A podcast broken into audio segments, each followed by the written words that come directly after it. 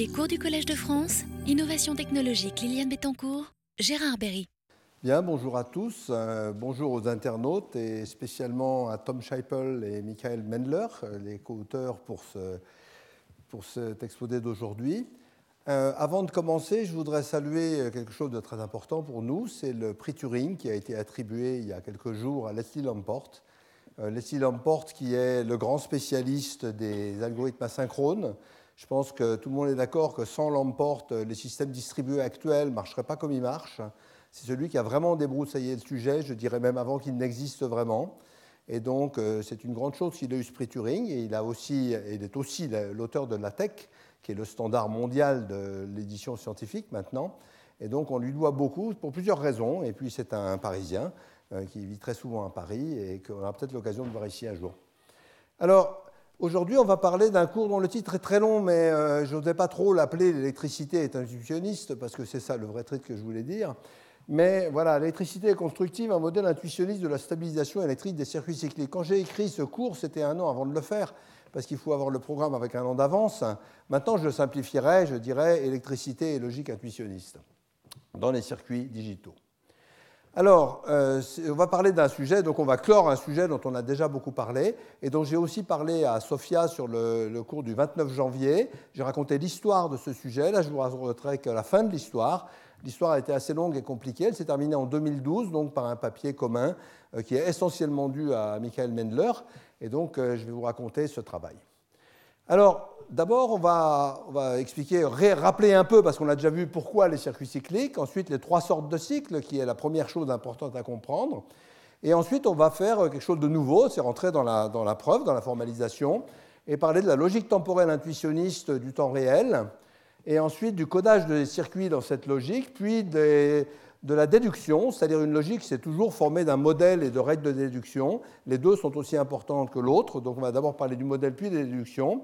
Ensuite, les théorèmes que j'énoncerai, que je ne prouverai pas, les preuves sont assez techniques, euh, mais pour ceux qui connaissent la logique, ils n'en seront pas surpris euh, de, leur tête. Et puis à la fin, on va voir que ben, le grand jeu, la grande chose, ça va être de faire disparaître le temps, que le temps de dans tout ça ne sert à rien.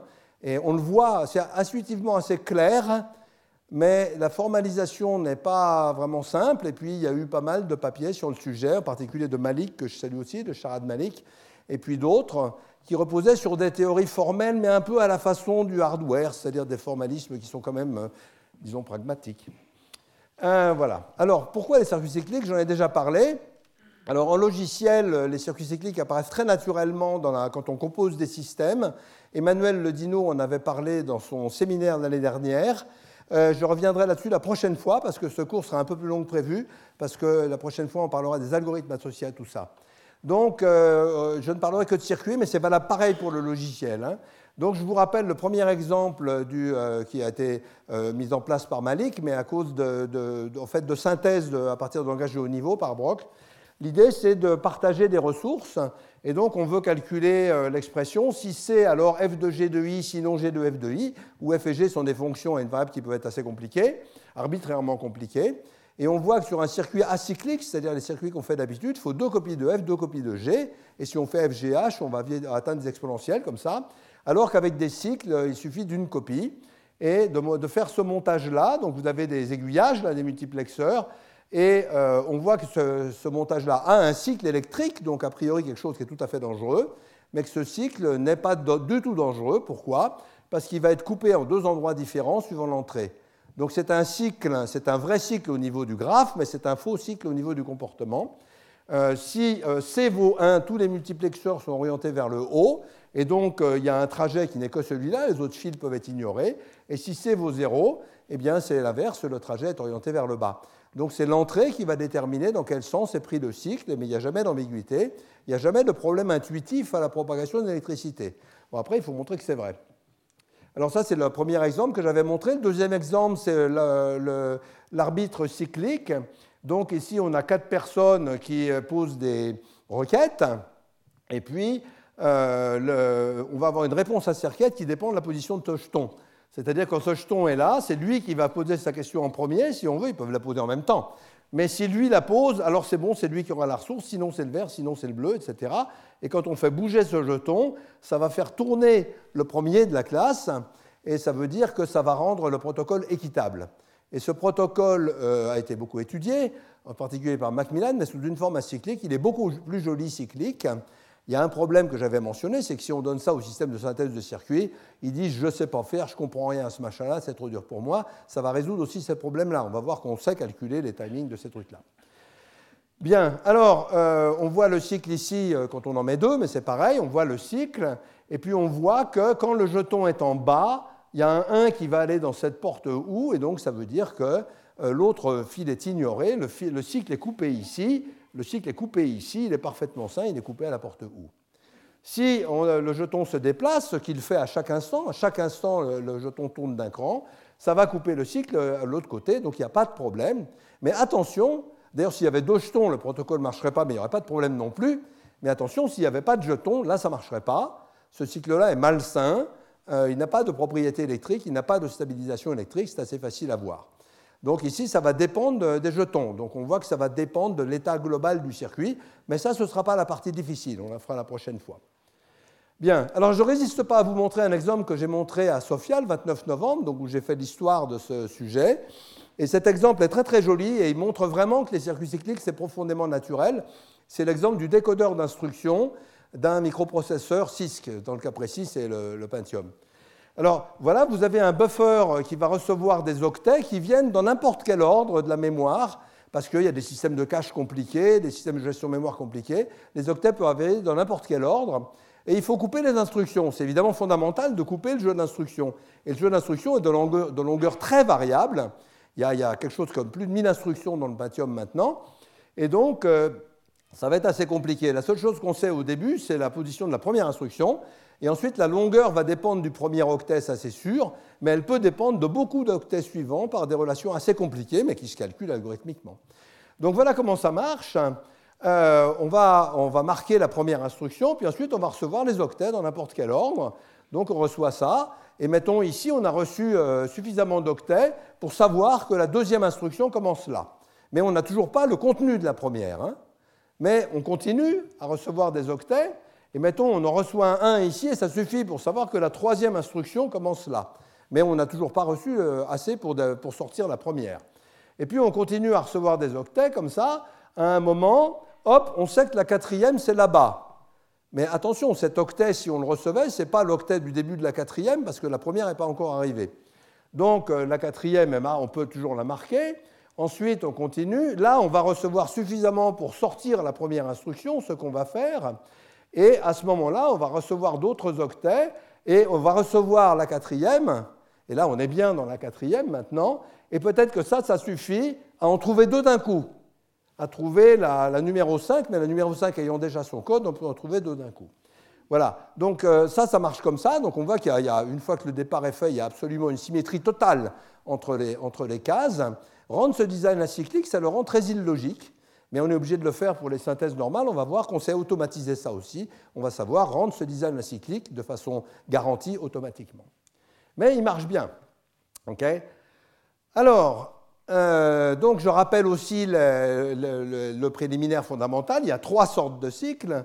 Le premier cycle, c'est les bons cycles, ceux qu'on a vus. Ils ne sont peut-être pas bons tout le temps. Il y a peut-être des conditions pour qu'ils soient bons, mais ces conditions, on pourra les calculer. Euh, solution logique unique, stabilisation électrique sans aucun problème, c'est des braves et bons cycles qui peuvent être exponentiellement plus efficaces que quand on n'a pas de cycle.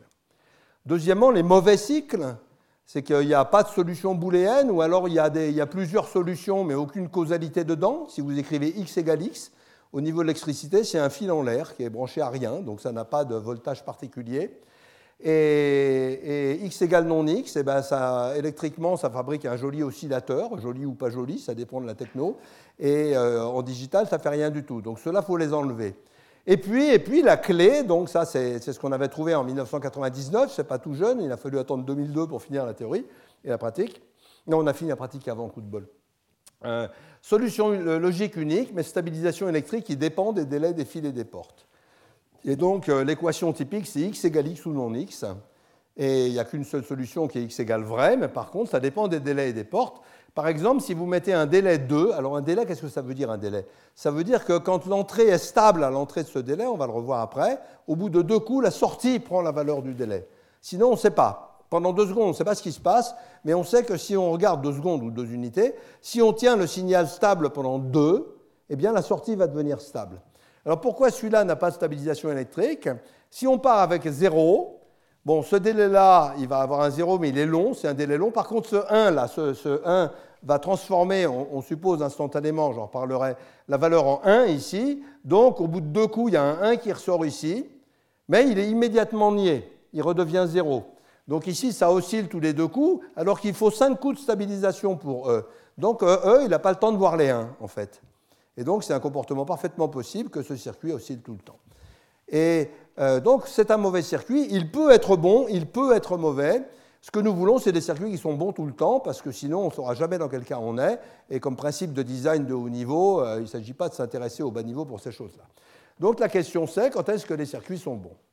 Alors, je vous en ai déjà parlé. Là, l'idée principale, qui date de 2000, euh, c'est, j'appelle ce circuit Hamlet, hein, ça c'était vraiment l'idée, l'idée est entièrement sortie de ça, appeler ce circuit Hamlet. Si on n'avait pas pensé à ça, on n'aurait pas trouvé la solution.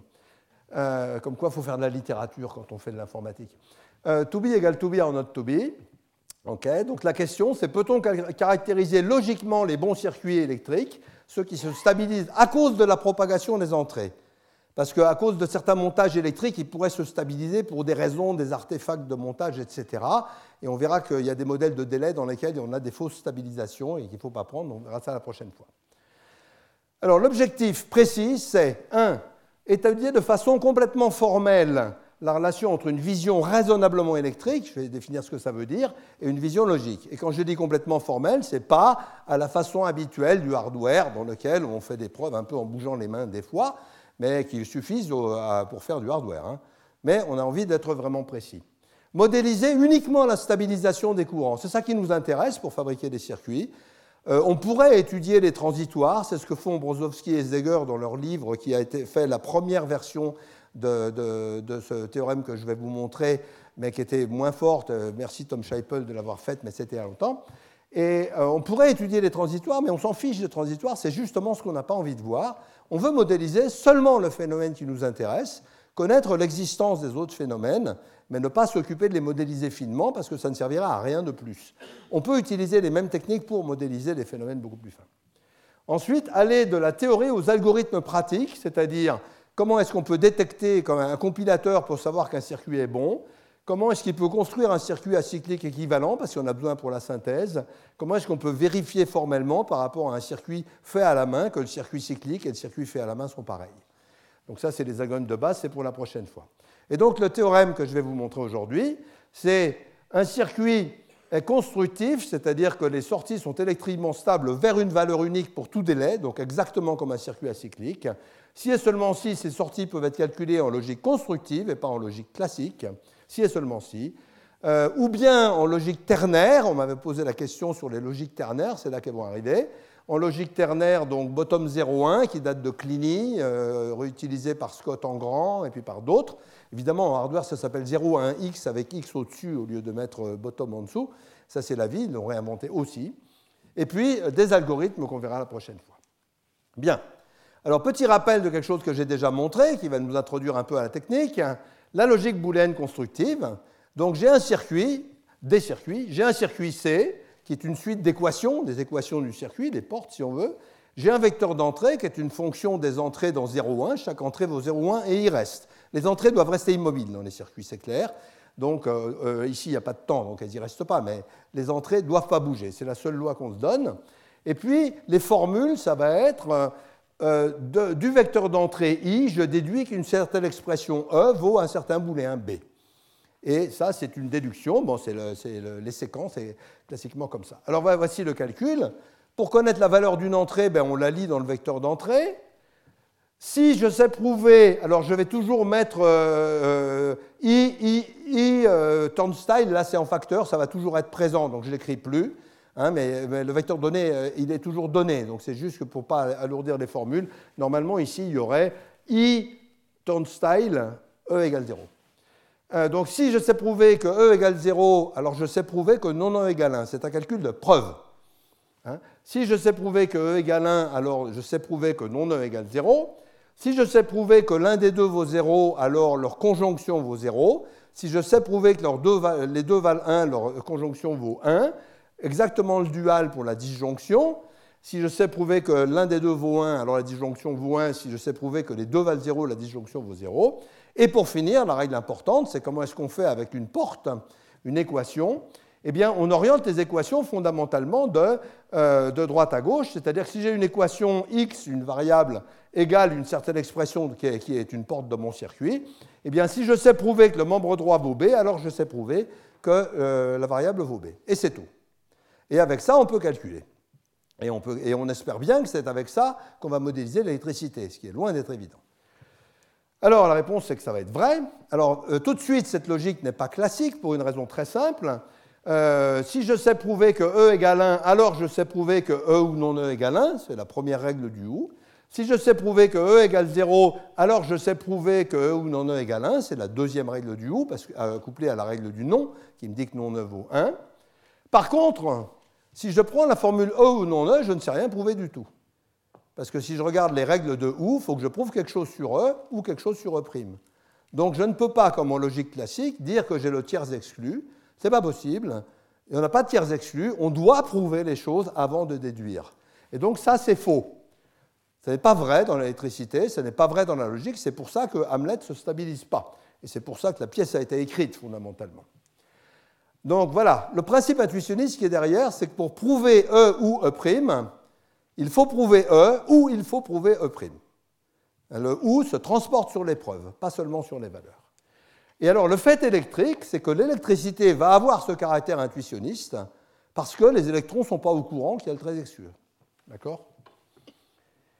Alors, bon, maintenant regardons un peu la logique du temps réel. Alors, le temps va être introduit aujourd'hui, il va être repris par Marc Pouzet dans un cadre beaucoup plus large tout à l'heure dans son séminaire sur la simulation en temps continu et tous les problèmes continus discrets qu'elle pose. Et on va parler pour la première fois de nombres réels, mais nous, on ne va pas en faire grand-chose. Marc va en faire beaucoup plus tout à l'heure. Alors la logique temporelle lunaire, euh, on va d'abord regarder comment on modélise les, délais dans un circuit. Alors les délais, on va dire, on va rajouter des portes spéciales qui sont des identités au niveau fonctionnel quand les, signaux sont stables et qui sont des délais. Et on va les mettre dans le circuit, on peut les mettre un peu où on veut, et on va dire qu'on est obligé d'en mettre un par boucle. Euh, par boucle, euh, on est obligé d'avoir au moins un délai par boucle. Ça, c'est complètement classique. C'est les délais électriques hein, dont on parle, hein. pas, des délais, euh, pas des délais de la logique du circuit. Donc on rajoute ces délais électriques, on peut les mettre un peu n'importe où, et on va considérer que les portes calculent en temps nul. Ça, ce n'est pas un problème. Si vous voulez, dire qu'une porte ne calcule pas en temps nul, vous avez qu'à mettre un délai à la sortie. Mais ça veut dire aussi qu'on a de la malléabilité. Par exemple, ici, on a une porte OU, une porte non, une porte ET. Ça, c'est le dessin, mais en pratique, on peut très bien les fusionner dans un seul réseau de transistors plus efficace que ça, par exemple dans un PLA ou des trucs comme ça. Donc on va considérer qu'on peut jouer avec les portes, alors qu'on peut jouer constructivement, pas classiquement, c'est-à-dire sans tiers exclus. On peut jouer avec les portes et les rassembler parce que c'est simplement des, calculs atomiques, si on veut. Hein. Voilà. Et donc pour ces portes, pour ces fonctions logiques, je vais utiliser la notation polynomiale classique euh, en circuit. X bar, c'est la négation, plus c'est le OU, et le produit, c'est le et. Donc ça, ça veut dire non X. Ça, ça veut dire non X, non S1 et X, hein, qui est égal à non S1 ou non X. Ça, c'est vrai aussi en, en constructif. Ça, c'est ça ou S2, d'accord? Et ça, ça s'écrit non S1 ou non X ou S2. Alors la raison pour laquelle je prends ces symboles, euh, addition et tout, c'est que les, symboles habituels de la logique, je vais les utiliser pour les modèles des circuits. Donc ça, c'est des, portes atomiques, c'est du calcul booléen, tout bête, mais du calcul euh, quand même euh, intuitionniste, constructif. Donc qu'est-ce que c'est qu'une histoire électrique, là, enfin la vision qu'on en a? Ben, C'est une fonction continue à droite de du temps dans 0,1. Donc on ne va pas modéliser les pentes des, signaux quand ils changent d'état, ça ne changera rien, ça consiste juste à rajouter des petits délais en plus. Euh, ça c'est assez classique aussi. Mais évidemment c'est une, une, notion qui n'a pas de sens, ça, parce que la verticale pour une fonction, ça n'existe évidemment pas. Euh, c'est un signe de transition, on pourrait la pointiller, mais on la met. Et continue à droite, ça veut dire que quand vous avez un front comme ça, eh ben c'est la nouvelle valeur qui compte et pas l'ancienne. Hein. C'est tout ce que ça veut dire continue à droite. Donc ça, c'est une histoire, ça va de 0 à l'infini, et c'est simplement quelque chose qui oscille ou qui est stable, etc. Et on va dire qu'on va travailler sur des intervalles semi-ouverts TU, Donc on va les écrire comme ça, TU avec une parenthèse, d'habitude on les, on les, écrit comme ça en France. Moi j'aime bien cette notation-là parce qu'elle est, elle est, plus agréable à lire. Mais bon, c'est juste des intervalles ouverts à droite parce qu'il y a ce problème à droite là de continuité, on s'en fiche. Bien, alors une tranche d'histoire, ben, c'est la partie de TU dans cette histoire, et H, c'est la même chose que H de 0 et de l'infini. Donc voilà une tranche d'histoire entre T et U, et rappelez-vous que si vous prenez U sur un front, ben, le, point du haut n'y est pas, ça tombe bien parce que ça tombe en face de la continuité à droite. Bon, alors les formules qu'on va écrire vont être comme ça. une histoire, une tranche d'histoire entre T et U satisfait un certain prédicat P. C'est avec ça qu'on va travailler. Et ça, c'est le modèle. Hein, c'est le modèle. C'est-à-dire, on est dans les nombres réels, on est dans les fonctions, on est dans une approximation raisonnable de l'électricité qui va tout à fait suffire pour ce qu'on fait. Et donc les, signaux peuvent osciller ou ils peuvent être stables ou n'importe quoi. Alors, qu'est-ce que c'est qu'un délai? Comment est-ce qu'on modélise un délai? Là, il y a plusieurs choix, mais nous, comme on veut ignorer les transitoires, on s'intéresse qu'à la stabilisation, on va être très libéral. Donc tout ce qu'on dit, c'est la chose suivante. Si le signal d'entrée reste stable pendant un temps plus long que d, le délai, alors le signal de sortie au bout de ce délai-là est obligé de prendre la valeur du signal d'entrée. C'est tout ce qu'on dit. Et avant, on ne sait pas. Et si le signal d'entrée change, on ne sait pas. Avant D, le, signal, il peut faire absolument ce qu'il veut, mais dès que l'entrée est stable suffisamment longtemps, alors ça entraîne le fait que la sortie est stable. Donc ça, c'est une espèce de modèle absolument minimal des délais, qu'on appelle le modèle upbounded. Il y en a d'autres dans la nature, j'en parlerai la semaine prochaine, le modèle par exemple upbounded inertial, qui est utile pour les mémoires, mais qui n'est pas utile pour nous et qui a plein plein de défauts. Celui-là est très bien parce que quand vous mettez deux délais l'un à la suite de l'autre, ça fait un délai de la somme et tout. Bonne propriété. Puis ça dit bien, on veut s'intéresser à la stabilisation et au reste. Donc je vais dire qu'une histoire H stable a une certaine valeur B après un délai D, si de D à l'infini, elle est vraie. Euh, sinon, je la dis instable ou oscillante. Donc, ce qui nous intéresse, c'est de savoir quand les choses sont stables ou quand les choses sont oscillantes. Mais comment elles oscillent, on s'en fiche. On pourrait aussi le modéliser, mais on s'en fiche aujourd'hui. Alors, qu'est-ce que c'est que les circuits qui nous intéressent au point de vue électrique? Je vais les appeler constructifs, UN constructifs, parce que la logique s'appelle UN. Donc, on garde des entrées stables et on a fixé un jeu de délai, et on va dire que le circuit est bon pour nous, est constructif, si et seulement si, au bout d'un temps fini, les sorties se stabilisent vers euh, un seul jeu de valeurs. Elles n'ont pas le droit d'aller des fois sur 0, des fois sur 1, vers des valeurs uniques. D'accord? Les mêmes valeurs dans toute exécution. Toutes les histoires finissent par se stabiliser dans les mêmes exécutions, à cause des entrées. Euh, uniformément pour des entrées données, ça veut dire que quels que soient les délais, ou qu'on les mette, du moment qu'il y en a un par boucle, euh, c'est complètement indépendant des délais, on obtient les mêmes valeurs. Et puis, uniformément euh, constructif, en général, c'est qu'il est uniformément constructif pour toutes les valeurs. C'est-à-dire il est exactement comme un circuit acyclique. Quand on met des valeurs, il se stabilise en temps fini vers un jeu de valeurs totalement déterministe. C'est ça qu'on veut caractériser.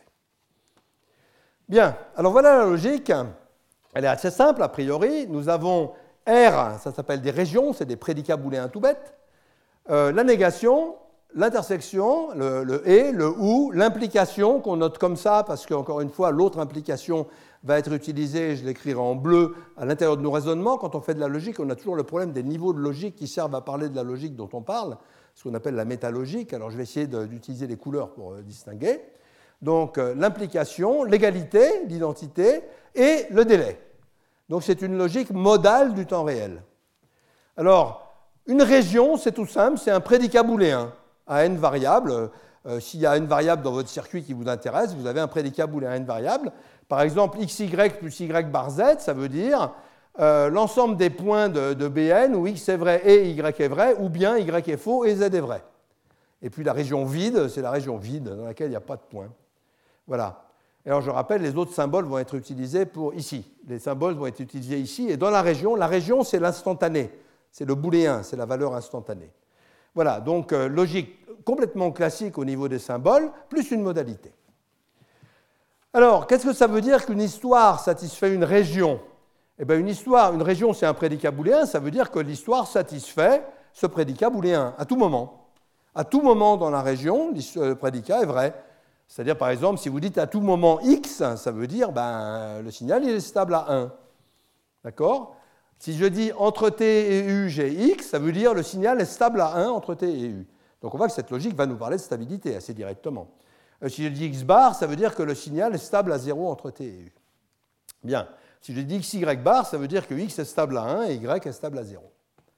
Entre t et u. Hein, pas tout le temps. Alors, la conjonction et la disjonction, c'est pas compliqué apparemment. Euh, ben, c'est simple, hein. donc euh, on satisfait une conjonction si on satisfait les deux, on satisfait une disjonction si on satisfait les deux.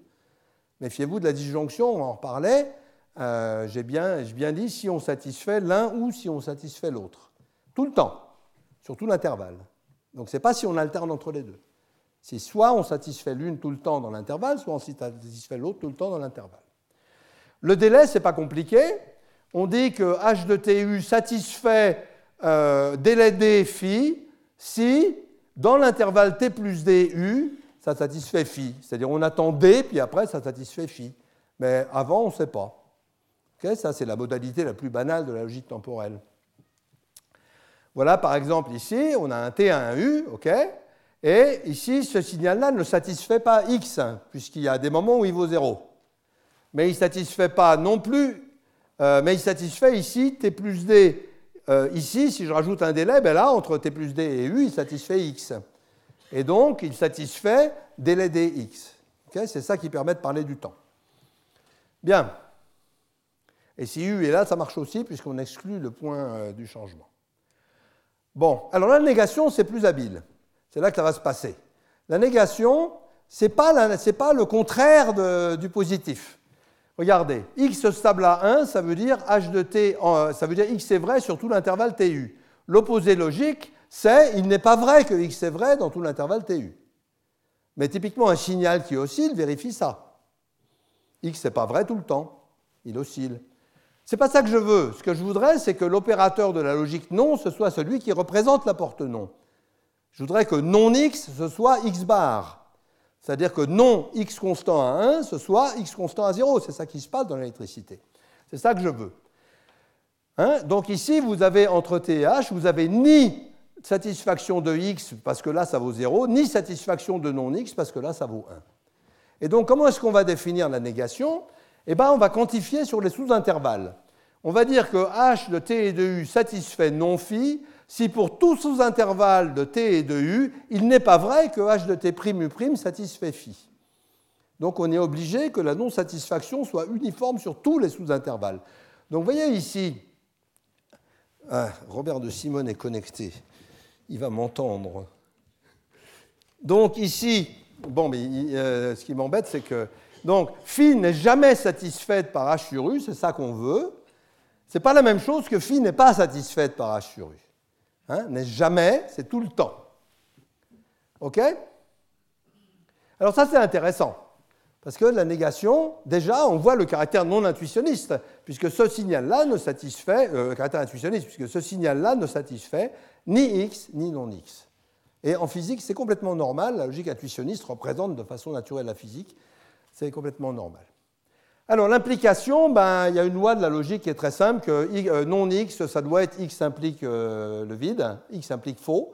Ça c'est un truc élémentaire qu'on devrait apprendre en cinquième puis oublier très vite après, je pense.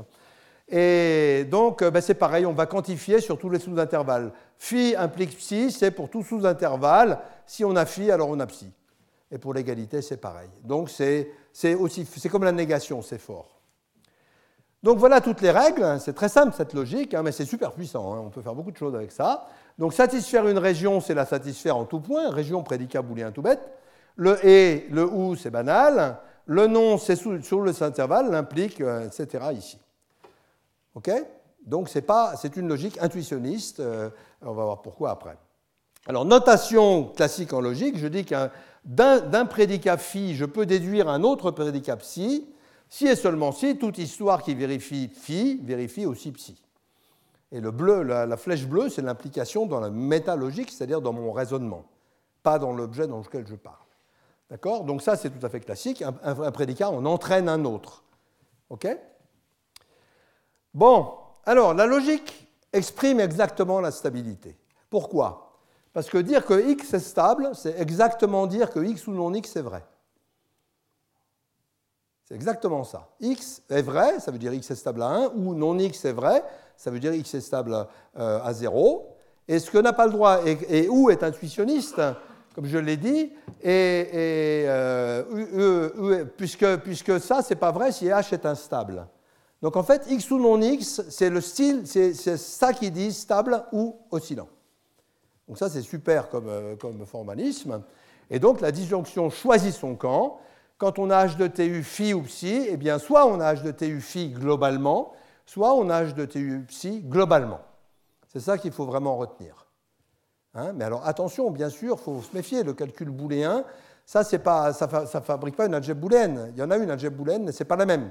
C'est-à-dire non, euh, vous savez que non A ou B, c'est non A et non B. Mais si vous faites non A et B, vous obtenez non A ou non B, mais ce n'est pas ce ou-là. Il y a un autre ou dont je ne parle pas parce que je ne m'en sers pas, qui est la négation du et, Hein, qui existe aussi, avec lequel ça forme une algèbre booléenne, mais ce n'est pas le ou intuitionniste. Et celui qu'il me faut, c'est le ou intuitionniste. L'autre, on peut s'en servir pour d'autres raisons, il est tout à fait légal, mais euh, moi, je ne vais pas m'en servir ici. On peut s'en servir quand on, quand on étudie les oscillations en particulier. Bon, alors maintenant, on va travailler un peu. Une fois les préliminaires faits, on va savoir comment est-ce qu'on code un circuit. D'accord? Parce qu'il faut s'assurer que ce codage a à voir avec l'électricité, avec les circuits. Alors, L'idée, c'est qu'on peut coder très facilement les entrées.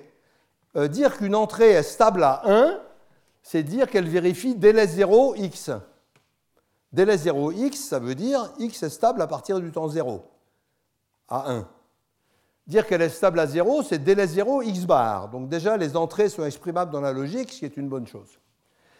Ensuite, les portes, on va les coder directement par les opérateurs booléens euh, standards, puisqu'on a dit les portes, on néglige leur temps de. On peut mettre des délais si on veut ou on veut. Donc euh, les portes, on les considère comme temps zéro. On a l'habitude ici, on passe notre vie à considérer que les trucs prennent aucun temps, à part les cours.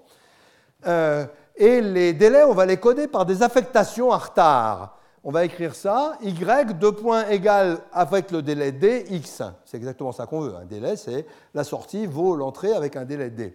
Et ça peut se définir de deux façons équivalentes. La première, c'est si x converge. Rappelez-vous, x converge, c'est x ou non x.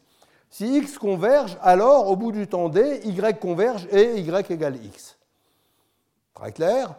Une autre façon plus importante pour nous techniquement, mais équivalente, c'est de dire que si x est vrai, alors y devient vrai au bout d'un délai d, ou si x est faux, alors y devient faux au bout d'un délai d.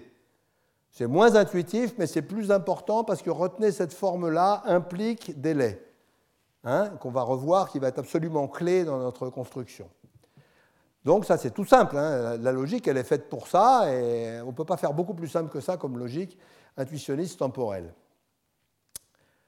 Alors un exemple, ben, vous prenez euh, notre Hamlet, puis vous rajoutez ici une porte pour faire joli. Si x vaut 0, z va valoir 0. Hein. Euh, donc on va écrire z égale xy, ça c'est la porte simplement, il n'y a pas de temps là-dedans. Et y, c'est S1 plus S2, c'est une porte OU. Et S1, au bout d'un délai D, c'est Y bar, puisqu'il y a ce petit nom qui fait la négation. Et S2, c'est Y. Alors en fait, si on regarde bien les circuits, on se dit, la seule chose qui compte, c'est les délais. On s'intéresse à la stabilisation. Une fois que tous les délais sont stabilisés, comme les portes sont en temps zéro, tout est stable. Donc on va s'intéresser qu'au délai quand on regarde la stabilisation. Je vous rappelle, le jeu, c'est s'intéresser au moins de choses possibles. Les modèles, c'est bien quand ça s'intéresse à son objectif, pas forcément quand ça s'intéresse à modéliser l'ensemble de la nature. Alors, on va s'intéresser à ce qu'on appelle la forme normale des délais. Donc on va collapser toutes les, toutes les équations booléennes et on va juste regarder les équations des délais avec à droite des formules booléennes quelconques. Donc ici, S1, c'est le nom de S1 ou S2 OK euh, Non, euh, oui, c'est le nom de S1 ou S2, donc c'est S1 bar, S2 bar. C'est le nom de S1 et le, nom de S2. Et S2, ici, S2 il est là, donc son entrée c'est S1 ou S2. Voilà la forme normale des délais. Hein et puis l'idée de n'avoir que ça, c'est que dès qu'on stabilise les délais, on a fini le boulot. Bien. Alors voilà le circuit qui va nous intéresser, parce que c'est sur lui qu'on va faire nos exemples. Donc ce circuit, qui s'appelle N2 dans le papier. Bon, il y a une porte non ici, alors on met le triangle parce que c'est un ampli. Euh, il y a toujours des vieilles notations, donc on met le triangle, mais il ne sert à rien là. C'est le petit rond qui sert, c'est le non. Donc ici, j'ai une porte E, un délai de vent. Ensuite, j'ai une porte non, une porte OU. À la sortie, un délai qui reboucle sur la porte. Et ici, une porte OU exclusif, dont je me fiche, puisque tout ce qui m'intéresse, c'est les délais. Euh, on ne s'en fiche pas pour d'autres raisons, quand on veut savoir ce qu'il calcule, par exemple. Et donc son équation, que je vais appeler phi de C, c'est S1, c'est x bar après un certain délai, d'accord? Et S2, S2 c'est quoi? Les entrées de S2, ici j'ai un nom, une porte E, ça fait un OU, OU de S1. Euh, ah oui, non, eh oui, il y, a ce nom ici, ça fait OU de x bar et de S1 bar, hein, puisque j'ai un, end, un not end, donc ça fait OU des deux bars. Donc ça fait x bar plus S1 bar plus ce S2, qui est l'autre entrée. S2 est rebouclé sur la même porte. Donc S2, c'est x bar plus S1 bar plus S2. Et là, il ne se passe rien dans ce calcul booléen, sinon qu'il ne faut pas faire du tiers exclu. On en parlera la, prochaine fois. On peut ou pas, d'ailleurs, ça fait des résultats différents. Là, j'en fais pas. Donc, si je veux dire que le circuit démarre avec 1, j'écris cette formule-là. S1 machin et S2 machin et delta 0 euh, et délai 0x. OK? Donc je sais coder entièrement mon circuit et ses entrées par une seule formule. Alors, avec 0, c'est la même chose avec délai 0 x bar. Donc dans le cas général, je sais fabriquer un prédicat qui est essentiellement la conjonction des équations de délai et la conjonction des inputs. Très important, rappelez-vous, des conjonctions, ça c'est essentiel. Euh, et je l'appelle phi de C et de I. I, c'est les, entrées, et C, c'est le circuit. OK. Théorème 1, qui n'est pas très compliqué, ça marche. Ça marche, ça veut dire quoi? Si H est une histoire, H est une histoire du circuit possible, avec la définition électrique que j'ai donnée, si et seulement si H vérifie ce prédicat. Donc ce prédicat code bien le circuit. C'est le minimum qu'on peut lui demander. Bon, ça, c'est pas bien difficile. Alors, ça, c'est notre. Euh, on en déduit ça. Alors, ça, c'est un corollaire qui n'est pas totalement trivial. Hein, donc, je ne vais pas vous en faire la preuve, on ne fera qu'une preuve dans la séance. Un circuit C est constructif, c'est-à-dire il se stabilise électriquement vers des valeurs déterministes. Si et seulement si, il existe une unique valeur S des variables d'état et un délai D, tel que phi de C et de I, euh, atteint cet état au bout du temps D. Ça veut dire, je mets mes entrées, j'attends jusqu'au temps D, et à ce moment-là, cet état est atteint dans la logique. À ce moment-là, c'est ça, dire que le circuit est constructif. Bon, c'est presque la définition qu'on a donnée, jointe à ça. Hein, pas, ça, c'est pas bien compliqué. En dessous, il n'y a et aucun délai E tel que si fait de I euh, dérive le vide, mais ça, je vais l'enlever pour aujourd'hui, on n'a pas besoin on en a besoin quand on utilise, quand on utilise euh, des... Je voulais juste montrer, pour, euh, parce que pour vous me posiez la question de la prochaine fois, pourquoi c'était là, parce que la prochaine fois, on en aura besoin. Ça, sert quand on fait d'autres transformations de circuit. Bon, mais c'est très simple. Hein. donc, ce, qu'on a dit constructif, c'est il existe une et une seule, un et un seul comportement. Et bien là, on dit il existe une et une seule valeur des variables, d'état, qu'on atteint au bout d'un certain temps. Voilà. Donc ça, c'est simple. Bon, mais alors cette, euh, cette, logique, elle est compliquée. C'est des fonctions sur les nombres réels, on ne sait pas calculer. On a défini une jolie logique, mais on ne sait pas s'en servir. On sait en parler, ça fait des discussions de salon, c'est très bien. Mais ce n'est pas ça qu'on veut, nous. Ce qu'on veut, c'est savoir calculer. Et quand on est en logique, il y a toujours les deux côtés. Il y a le côté du modèle et le côté du système de déduction, les axiomes de Peano et les entiers.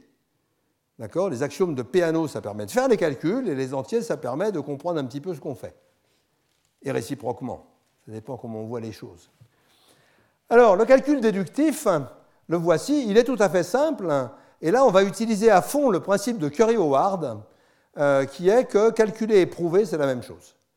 Et ça, c'est un principe qu'on verra en grand euh, dans deux ans ou trois ans, euh, quand on fera de la, preuve formelle de, mathématiques ou de programmes informatiques en coq, j'espère. Alors, déjà, on va introduire une notion très simple qui est la notion de région temporisée. Une région, c'est un prédicat booléen. une région temporisée, c'est un prédicat booléen qui est vrai au bout d'un certain temps. Donc c'est le prédicat booléen R devient vrai au bout du temps D. Ça, c'est la région élémentaire. Hein, c'est un état. Typiquement, c'est un état du système.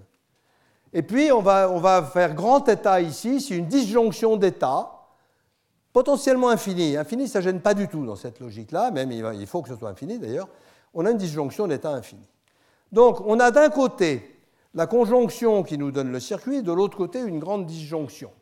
Les amateurs de prologue reconnaîtront quelque chose. Les séquences syntaxiques, des objets avec lesquels on va calculer, qui n'ont qu'une barre horizontale, dans le modèle il y en a deux, il n'y en a qu'une là, pour dire c'est de la syntaxe, phi de c et de i dérive θ. Donc ça, ça veut dire quoi? Ça veut dire la grande conjonction des équations qui définit le circuit vérifie une grande disjonction de régions temporisées. Les régions temporisées, on sent bien, je vais atteindre un état au bout d'un certain temps, c'est ça qui nous intéresse. Hein. Ah, ça c'est intéressant, parce que ça s'appelle les clauses de Horn, ça. Les clauses de Horn, c'est des grandes disjonctions qui entraînent des, grandes conjonctions qui entraînent des grandes disjonctions.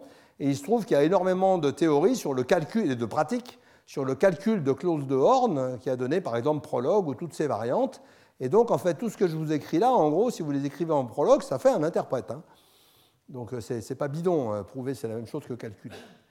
Bon, et puis d'un autre côté, on a ça. On a cette, euh, cette dérivation dans le modèle, phi de c et de y ça veut dire toute histoire qui, euh, pardon, toute histoire qui est une histoire du circuit, dire qu'une histoire satisfait phi, c'est dire que c'est une histoire possible du circuit, va satisfaire cette, cette région temporisée, cet ensemble de régions temporisées. Donc c'est avec ça qu'on va calculer. Hein? et dans le modèle, donc dans la syntaxe, on a des machins, c'est rien que des symboles. Et dans la sémantique, on n'a rien que des fonctions. Et comme toujours en logique, la clé, ça va être de montrer que c'est la même chose. C'est-à-dire que le petit calcul va calculer exactement la vérité des fonctions. OK? Alors ça, c'est assez simple. Et vous allez le voir marcher parce que c'est jamais qu'un simulateur de circuit, en fait, que ça va produire. Donc, qu'est-ce que c'est? Je vais dire que euh, si, je prends, euh, si je prends une clause comme ça, quand est-ce que je vais dire que phi de ci dérive θ Parce que j'ai introduit la notation, mais je n'ai pas dit ce qu'elle voulait dire. Voilà son sens. Quand est-ce que je dis qu'elle dérive une région temporisée? C'est s'il existe une séquence de régions temporisées telle que, pour tout i, eh bien, ceci euh, soit c'est une entrée, le delta DI, là, soit c'est une entrée, rappelez-vous, les entrées, c'est ça. Les entrées, c'est delta 0 quelque chose. Hein? Soit c'est une entrée, soit c'est déductible des autres par une règle de déduction que je vais vous montrer. Ça, c'est toutes les logiques qui sont comme ça.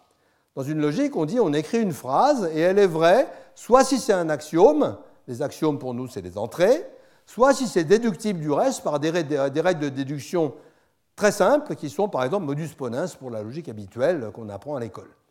Évidemment, on n'apprend pas que c'est ça, mais c'est ça qu'on apprend sans le savoir.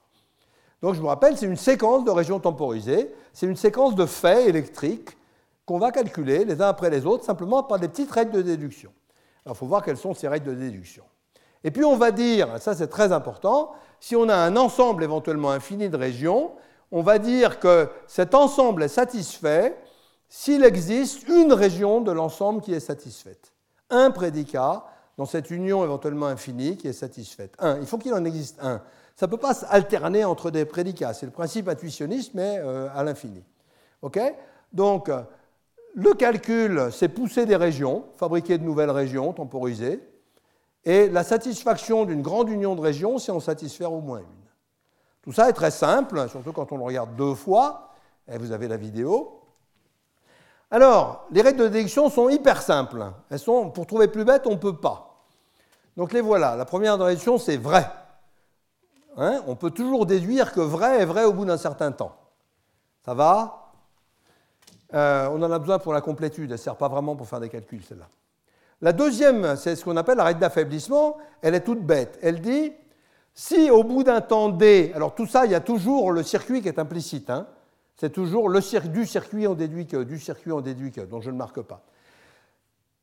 Si je sais déduire au bout d'un temps D un certain prédicat booléen, et si j'attends un peu plus, et si je prends un prédicat booléen plus faible, plus grand, une région plus grande, alors je sais déduire au bout de ce temps plus long le prédicat plus grand. Ça, c'est qui peut le plus, peut le moins. OK? Tout bête. Hein, donc j'ai le droit de prendre un prédicat plus mou et un temps plus long, c'est bon. Ça, ça ne va pas nous tuer. Celle-là est plus importante, elle dit que c'est celle-là qui va nous dire comment on calcule. Mais elle est toute bête aussi. Si au bout d'un temps D, j'ai prouvé R, et si le fait que j'ai prouvé R implique qu'au bout d'un temps E, j'ai prouvé S, alors au bout d'un temps D plus E, j'ai prouvé S. Ben ça, c'est chaîner les calculs, tout simplement. Et la dernière, donc, ah, pourquoi elle est importante? Je vous rappelle que Y, le, délai, un délai c'est ça, c'est l'union de deux implications qui ont exactement cette forme-là. Ce n'est pas un hasard. Hein? Donc c'est comme ça qu'on va, va, faire marcher les transitions, les délais, faire passer les délais. Hein? Et la dernière règle, elle est très simple, c'est celle qui va rassembler les entrées, qui va rassembler plusieurs calculs. Par exemple, les entrées d'une porte, quand une porte a plusieurs entrées, il faut les connaître en même temps. Eh bien, si je sais prouver S au bout d'un temps D et si je sais prouver T au bout d'un temps E, alors je sais prouver S inter T, le et des deux régions, l'intersection des deux régions, au bout d'un temps maximum des E. Hein, ça, c'est dur. Et c'est tout, c'est tout, c'est tout. OK? Alors, c'est pas tout. Euh, vous avez le droit de faire des additions dans les réels. Ça, ça ne va pas nous tuer. Et vous avez le droit de faire des petits calculs booléens quand les entrées sont 0 et 1, parce que ça, ça marche euh, aussi. Ce n'est pas, un problème. On pourrait, on pourrait pas faire comme ça, mais ça marche. Alors, voyons. Reprenons notre circuit et faisons-le marcher. Alors ici, on part avec x égale 0. Donc, le circuit, c'est ça et x égale 0, donc euh, délai 0, x bar. Alors, qu'est-ce que je peux faire? Ben, Je peux écrire délai 0, x bar, c'est mon axiome.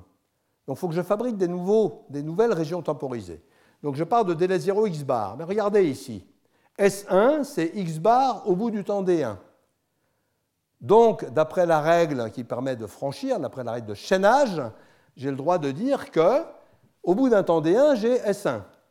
Alors j'ai fait un petit calcul booléen hein, parce que j'ai dit euh, euh, non, non, j'ai rien fait, oui, pardon, c'est bon, direct là. S1, au bout d'un temps D1, pas de problème. Bon, maintenant, euh, je, sais ce que vaut S1, puisqu'il il vaut il est stable, il vaut 1 au bout d'un temps D1, il vaut 1 jusqu'à l'infini. C'est ça que ça dit le prédicat. Hein. maintenant, je reprends mon, délai 0 x bar.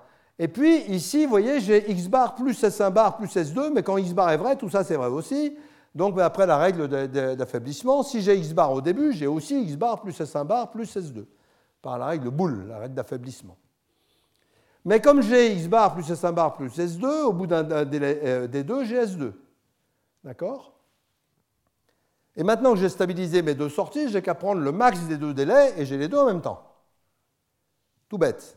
Donc qu'est-ce que j'ai démontré? J'ai démontré dans mon calcul, pour l'instant pas dans l'électricité, pas dans le modèle, pas dans les fonctions, mais dans mon calcul, j'ai dit que si x égale 0, la région est atteinte par la dérivation syntaxique en temps max de D1, D2. Very good. Maintenant, je prends le cas inverse, donc euh, délai 0x, et je calcule. Alors de délai 0x, je peux déduire par la règle chain, bon, je peux déjà déduire délai 0x euh, bar, parce que j'ai le droit de faire du booléen, mais je peux y aller directement et je peux dire que j'ai déduit par cette règle-là qu'au bout de D1, euh, S1 est faux, puisque X était, euh, X était vrai, donc X bar est faux. Bon, je reprends ce morceau de preuve-là, je le remets là, et, boule, ici, je peux en déduire, puisque S1 est vrai, S1 bar est vrai, que ça c'est vrai aussi. OK?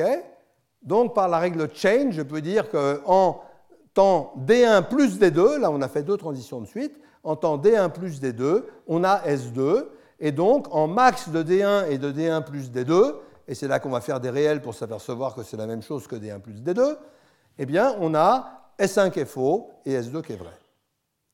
Alors, vous regardez ce qui se passe. Là, j'ai fabriqué des preuves.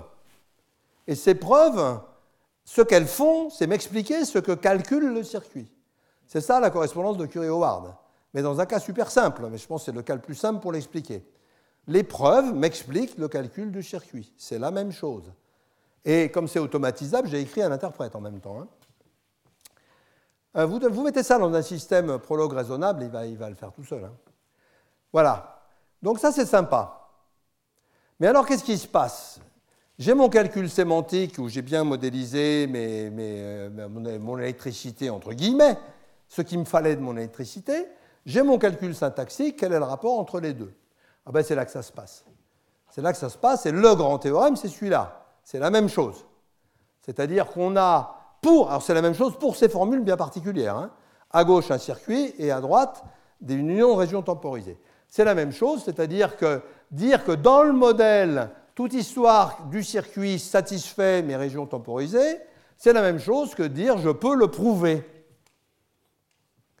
Ah, ça veut dire que le modèle est entièrement calculable, hein, ce qui n'était pas évident du tout a priori. Bon, c'est le théorème qui est dur. Il y a un sens qui est facile, c'est que si vous pouvez le prouver, c'est vrai. Et l'autre sens qui est dur, c'est vous montrer que si vous ne pouvez pas le prouver, alors vous pouvez fabriquer des oscillations. Et ça, c'est des techniques de logique de fabrication de contre-modèles euh, qui ne sont pas dans le papier principal, qui sont dans l'autre papier d'ailleurs, parce que le papier principal fait déjà 70 pages, donc les éditeurs nous ont interdit de mettre les preuves dans, le papier principal. Mais enfin bon, pour quelqu'un qui fait de la logique, il va y arriver. Hein. Il va peiner un peu, mais il va y arriver. Alors maintenant, de ça, on peut déduire quelque chose de tout à fait important, qui est l'intuitionnisme complet de la, dérivation euh, modèle pour les circuits et les régions temporisées. On, sait, on a l'intuitionnisme pour une histoire, la satisfaction de phi ou psi. Mais là, c'est complètement différent. C'est pour l'ensemble des histoires d'un circuit, donc ça ne s'en déduit pas. Donc on dit ici, et vous allez voir que c'est ça qui donne la clé, on dit si d'un circuit on dérive une grande région temporisée, alors il existe une petite région temporisée, une seule région, un seul délai appliqué à un seul prédicat booléen qui est satisfait tout le temps. C'est-à-dire que l'union, on ne peut pas la satisfaire par-ci, par-là, de temps en temps. On la satisfait en entier. Bon. Alors, ça, c'est pas évident non plus. Enfin, ça se déduit assez facilement euh, euh, du reste. Mais enfin, ah, si, pardon, ça se déduit. Ça, c'est évident, désolé. C'est pourquoi? Parce que ça, c'est la même chose que ça. Et la définition de satisfaire un ensemble de régions temporisées, c'était précisément satisfaire l'une d'entre elles. Excusez-moi, ça c'est évident. Ce qui n'est pas évident, c'est ça. Hein, la définition syntaxique, c'était en satisfaire une, et à cause de ce théorème, cette définition passe à la sémantique, alors que si vous essayez de la prouver sur la sémantique, euh, là, ça, ce ne serait pas évident. Bon, donc on a maintenant égalité entre notre modèle des fonctions sur les, les réels et notre tout petit calcul à quatre règles. OK. Alors, on est presque arrivé, et c'est la seule chose qu'on va prouver maintenant. Le résultat central est le suivant. On se donne un délai de C, mais on pourrait le faire pour l'ensemble des délais, c'est pareil, mais on va, on va les regarder un par un. Regarder par un ou l'ensemble, c'est pareil. On se donne un délai de C et un vecteur d'entrée. Alors, pour les histoires de S, dans, toutes les exécutions il n'y a, que deux cas. Soit toutes les histoires stabilisent sur une seule valeur, la même, pour tout le monde. C'est déterministe. Soit il y en a au moins une qui oscille comme dans Hamlet. D'accord? Donc le circuit va être déterministe. Il ne va pas être possible qu'il stabilise sur deux valeurs différentes. Tout circuit. Hein. Soit il y a une histoire qui oscille, soit elles vont toutes sur la même valeur. Alors ça, c'est loin d'être évident. Par contre, la preuve est facile. Alors c'est là qu'on comprend euh, pourquoi toute la construction a été faite comme ça. Voilà la grande région temporisée que je prends. Je dis, alors elle est très bête, hein, S stabilise à 0 en un coup, ou S stabilise à, euh, S stabilise à 1 en un coup, ou S stabilise à 0 en un coup, ou S stabilise à 1 en deux coups, ou S stabilise à, à 2 en, un coup, etc. Et donc, quand ça va à l'infini, ben, d'accord, ça représente tous les cas possibles de stabilisation. Alors, c'est très important de prendre les nombres entiers ici, parce qu'il y a des trucs que je vous ai cachés. C'est qu'il y a des hypothèses de non-zénon, mais zénon, on va en entendre parler tout à l'heure, mais qui sont assez simples on peut les cacher facilement parce que ça, ça, fait que. Bon, il y, a des détails derrière, ceux qui connaissent le sujet comprendront, mais on sait s'en débarrasser. Donc ça, ça dit S se stabilise un jour? Alors regardons ce qui se passe maintenant. Il y a deux cas. Soit cette formule est vraie, le circuit implique que S se stabilise un jour? Dans ce cas-là, on sait qu'il y a un de ces trucs-là qui est vrai. Par exemple, delta MS, euh, délai MS. Ça veut dire quoi ça? Dans ce cas-là, il est vrai, par exemple, si je prends celui-là, qu'au bout de m coups, S devient stable à 1. Eh ben, c'est très bien. Donc, puisque S devient, ce prédicat est vrai, ça veut dire que toute histoire devient stable à 1. C'est précisément ce que dit le théorème. C'est toute histoire devient stable à 1, puisque ce prédicat dit toute histoire qui satisfait ça est stable à 1. Bon, donc on n'a rien fait. Et le deuxième cas, c'est cette formule-là n'est pas vraie dans le circuit. Alors ça veut dire quoi ça? Qu'il est impossible que pour toute histoire elle soit vraie, donc il existe une histoire pour laquelle ce n'est pas vrai, et H ne satisfait pas ce truc-là, mais dire qu'il ne satisfait pas ce truc-là, c'est exactement dire que H oscille. Ça, c'est le prédicat qui dit H oscille pas. Donc ne pas satisfaire le prédicat qui dit H oscille pas, c'est satisfaire le prédicat H oscille. Donc deux cas très simples. Soit, soit cette formule est vraie, c'est que H oscille pas, et comme euh, il y a un prédicat qui est vrai, c'est ça qui est important, c'est là que l'intuitionnisme joue, il y a un prédicat qui est vrai, et bien ce prédicat, si S est vrai, forcément, ça va toujours être que S est vrai. Si c'était un autre avec S faux, ce serait forcément qu'S est toujours faux. Et puis, si cette formule n'est pas prouvable, comme elle dit que S se stabilise, ça veut dire que S ne se stabilise pas. Alors attention, hein, parce que je fais des raisonnements de logique classique au-dessus de ma logique intuitionniste. Hein, ça, c'est complètement normal. C'est pour ça que je parle en bleu quand je parle en logique euh, mathématique et en noir quand je parle de la logique de circuit. Bon, ben, c'est très bien.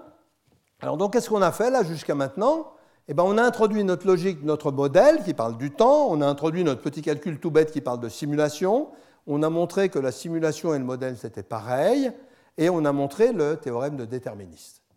Alors c'est super, mais on n'a toujours pas de vraie caractérisation. Comment on calcule ça? Alors j'ai dit on pouvait le calculer, mais si vous regardez bien les délais là-dedans, on n'en a, pas fait grand-chose. On a fait des plus et des max, on s'en est jamais servi à part ça.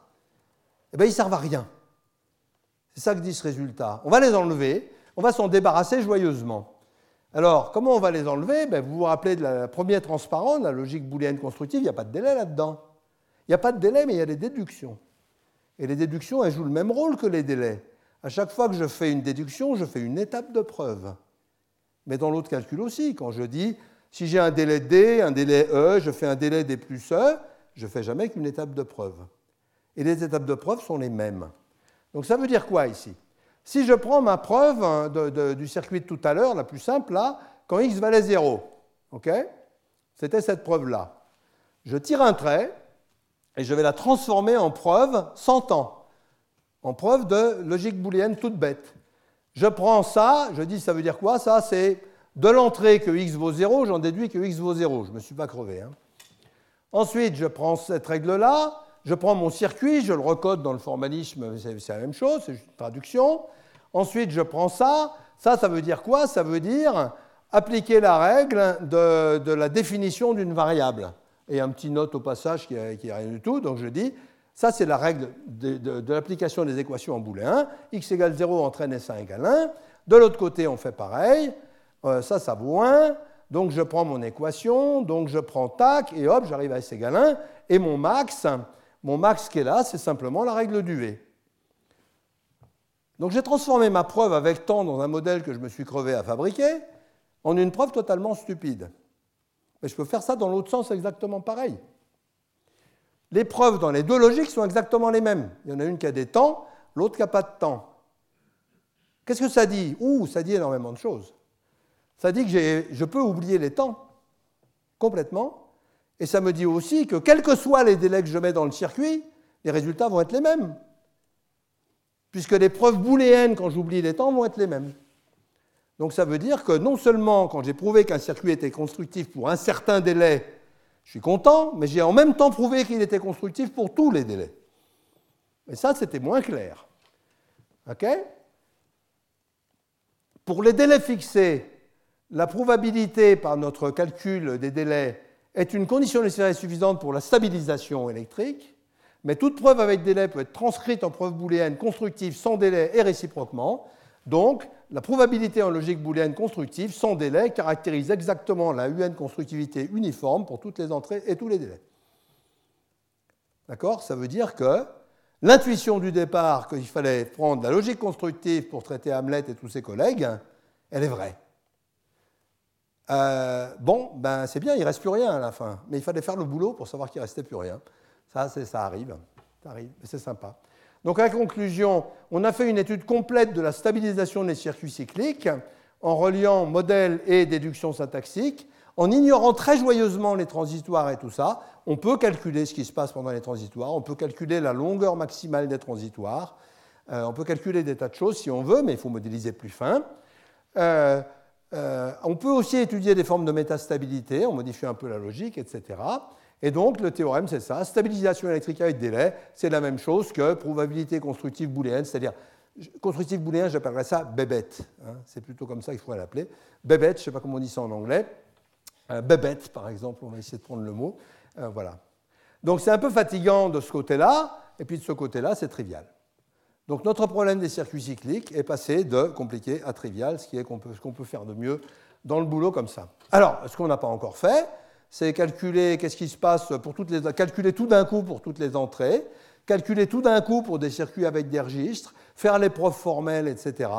Ça, ça va nous occuper un morceau de la semaine prochaine et une bonne partie de l'année prochaine pour tout ce qui est structure de vérification, calcul booléen, année qui sera consacrée à la vérification finie.